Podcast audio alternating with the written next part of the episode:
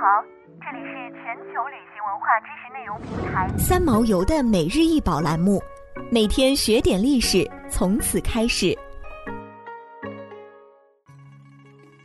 每天学点历史，从每日一宝开始。今天给大家分享的是掐丝珐琅狮纹双鹿棋盘。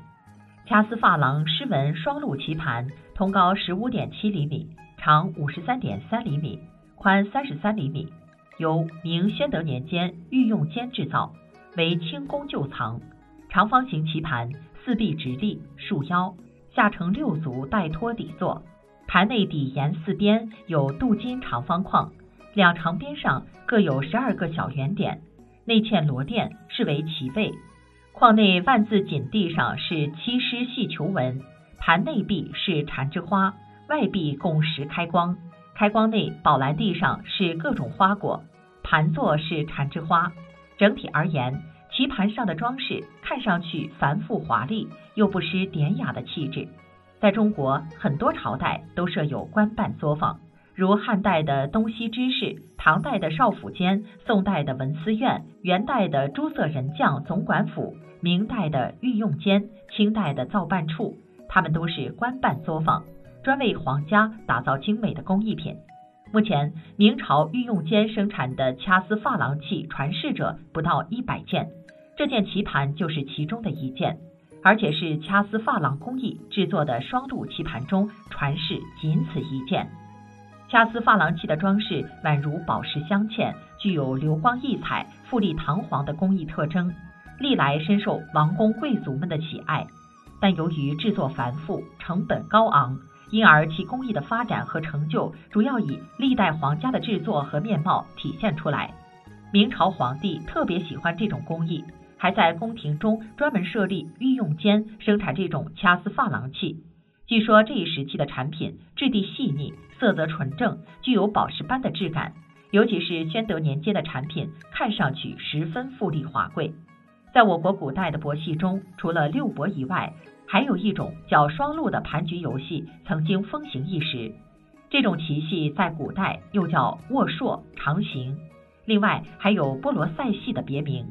关于双鹿在中国的出现，有着多种说法。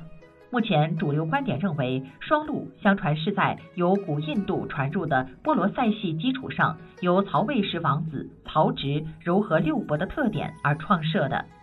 双鹿棋初期是有两枚骰子的。唐朝末年后，逐渐加到六枚。双鹿子为马形，黑白各十五枚，两人相搏，掷骰子按点行棋。唐宋时极为风行，元明时仍常见，清代渐少。双鹿局是长方形的，与六博围棋之局呈方形者不同，因两侧左右各有六梁，故名双鹿。双鹿子也叫马，分白黑两色，各十五枚。做捣衣杵状，另有头子两枚。博时制彩行马，白马自右归左，黑马自左归右，马先出进为胜。双鹿传入中国后，流行于三国曹魏，盛于南北朝、隋唐以及宋元时期。但隋以前的史籍中谈及双鹿者鲜见，到了唐朝记载才多起来。双鹿在唐代、五代、辽代、金代、元代尤为风靡。据说武则天、后唐明宗等就很喜欢下双鹿棋。宋代双鹿在各地更为普及。当时北方的酒楼茶馆里往往设有双鹿棋，工人们边品茶边玩双鹿。这时的城市中还出现了双鹿的赌博组织。在大清乾隆年间，由于人们玩双鹿棋玩得多了。还用这种棋来设赌局，当时已经泛滥成灾了。于是乾隆皇帝下旨禁止玩双陆棋这种游戏。再加上当时麻将和象棋的出现，影响了双陆棋的地位，最终导致双陆棋在清朝中叶时逐渐消亡。如今社会上已失传。想要鉴赏国宝高清大图，欢迎下载三毛游 App，更多宝贝等着您。